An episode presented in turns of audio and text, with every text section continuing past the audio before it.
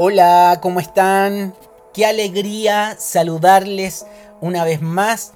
En este capítulo hablaremos de la importancia de estar conectados a la fuente que es Cristo y el énfasis de estos principios está en el libro de Marcos capítulo 6, versículo 30 en adelante, donde Jesús ora por los alimentos y produce una multiplicación al punto de poder eh, alimentar a una gran multitud. Más de 5 mil personas fueron alimentadas a través de unos panes y unos pocos peces.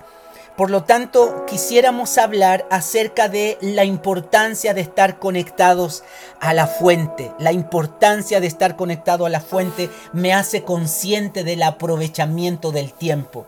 Jesús les dijo a sus discípulos, venid vosotros aparte a un lugar desierto y descansad un poco, porque dice la Biblia que muchos iban y venían al punto de no tener tiempo para comer. Y hay veces, mis amados, mis amadas, que le pedimos al Señor que renueve nuestras fuerzas, ¿verdad? Eh, eh, hay veces donde le decimos, Señor, renueva nuestras fuerzas cuando en realidad Él espera que podamos descansar. Ah, la Biblia dice que todo tiene su tiempo, hay un tiempo para trabajar, pero también hay un tiempo para descansar. Por lo tanto, el estar conectado a la fuente me hace consciente del aprovechamiento del tiempo. Mis amados, mis amadas, hay veces que le pedimos al Señor que renueve nuestras fuerzas cuando en realidad Él espera que podamos descansar y hay otras ocasiones donde queremos descansar cuando Él quiere que dediquemos tiempo para trabajar. La razón del por qué nuestra agenda no alcanza con la agenda de Dios es porque estamos disociados con su propósito eterno. Jesús les dijo, descansen un poco, porque les veía cansado y lo peor es que no tenían tiempo para comer. Cuando nos referimos a que no tenían tiempo para comer, se refiere a que estaban desconectados de la fuente. Ellos necesitaban comer. Comer, mis amados, mis amadas, habla de nutrirse de Cristo, de saturarse de Él, de traer a memoria quién es Él para nosotros y de quién somos nosotros para Él. Cuando estamos nutridos de Cristo, entendemos cuál es el propósito eterno por el cual fuimos llamados y cuál es la función que se me encomendó. Dice la Biblia que había gente que estaba con Jesús, pero que ya no tenía comida. Y habían unos pocos que Jesús les había pedido que pudieran descansar. Mis amados, mis amadas, hay quienes no pueden comer por falta de alimento, pero hay otros que no se alimentan por falta de tiempo. Y es importante entender que lo grave no es la falta de alimento. ¿Por qué? Porque el Señor tiene poder para sacar de donde no hay y multiplicar de manera sobreabundante al punto de que a usted y a mí no nos falte. Lo grave no es la falta de alimento, lo grave es la falta de tiempo, porque la falta de tiempo produce el que yo no me pueda alimentar en la vida del Espíritu. Uno de los enemigos más grandes que tenemos es enfrentar el cansancio. El cansancio natural hace que nuestra mirada no esté fijada en lo espiritual. El cansancio natural tiende a desconectarme de la fuente que es Cristo. Mis amados, mis amadas, Estar desconectado de Cristo producirá en mí mirar con frustración lo que Dios está mirando con compasión. Y no hay nada más triste que usted y yo no tengamos la capacidad de poder mirar lo que Dios está hablando, lo que Dios está mirando y no poder hablar lo que Dios está expresando. Por lo tanto, estar conectado a la fuente me hace consciente del aprovechamiento del tiempo. Y estar conectado a la fuente también me hace consciente de lo que me falta. Dice la Biblia que Jesús vio a la multitud y dice la Biblia que tuvo compasión porque eran como ovejas que no tenían pastor y comenzó a enseñarle muchas cosas. Jesús tuvo compasión de la gente, no porque les faltaba alimento. Jesús tuvo compasión de ellos porque la condición en la que estaban era consecuencia de aquello que le faltaba. Y el problema de esta generación no es el alimento que puede recibir. El problema de, esta generación no es el alimento que puede recibir, sino la falta de entendimiento de lo que se le quiere enseñar nosotros tenemos incorporado en nuestra vida que Dios está preocupado de nosotros eh, y, que, y que nosotros podemos recibir. Y aunque mucho de Dios podemos recibir, lo que Él espera es podernos instruir.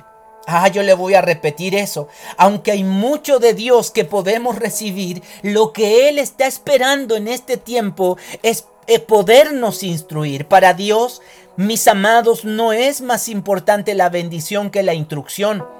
Porque lo que usted y yo somos hoy es por causa de lo que tenemos. La medida de lo que soy es la medida de lo que tengo. Nadie puede dar más de la medida que tiene. Y es tan importante entender que si queremos crecer entonces debemos permitir que la instrucción del Señor nos dé el entendimiento necesario para ver aquello que nos falta. Nadie puede crecer si primero no identifica lo que le falta.